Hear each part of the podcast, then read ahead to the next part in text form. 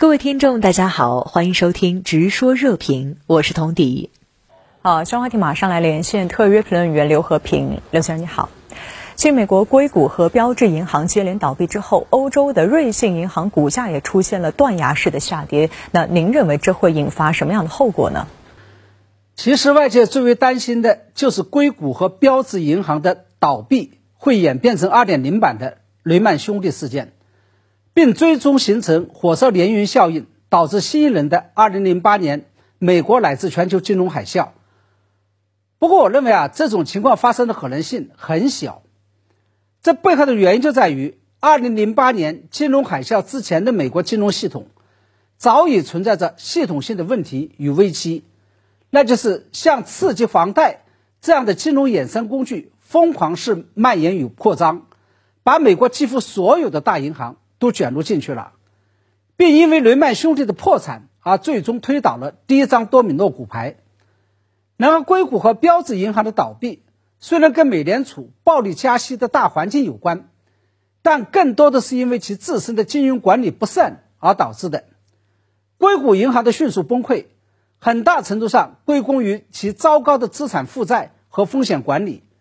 它的存款基础主要集中在风险资本资助的。初创企业上，标志银行则主要是因为过深的卷入了风险极大的虚拟货币交易。美国其他的大银行不仅不存在这样的问题，反而风险管控的非常不错。同样，瑞士的瑞信银行也主要是因为其自身卷入了一系列丑闻，跟欧洲的其他银行基本上关系不大。除此之外，我们看到，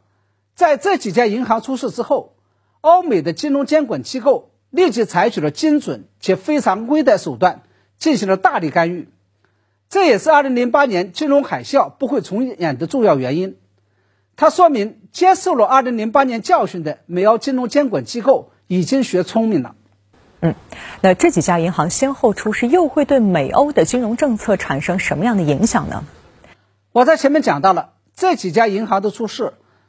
虽然主要是其自身金融管理出了大问题，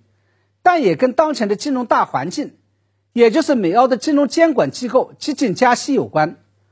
至少这种大环境进一步放大了这些银行自身面临的问题。那么这也就意味着，接下来欧美央行将会陷入到一种进退两难的处境当中。一方面，由于通胀水平并没有出现明显的回落，为了控制通胀。欧美央行必须要继续高举加息的大棒，另外一方面，继续采取过于激进的加息措施，又会破坏市场预期，放大一些中小银行所面临的问题，甚至导致金融危机的出现。也就是说，当前的欧美央行已经是站在一个悬崖峭壁上，左边是通货膨胀的万丈深渊，右边是金融与经济危机的万丈深渊，他们将不得不在这两个深渊中间走钢丝。当然了，这都是欧美央行自作孽的结果，因为正是因为在2008年金融海啸之后，以及在三年疫情期间采取了过于激进，甚至是毫无节制的放水措施，才导致了今天的通胀居高不下，以及导致了今天其自身骑虎难下。好，谢谢刘和平先生在线和我们分享您的观点，谢谢。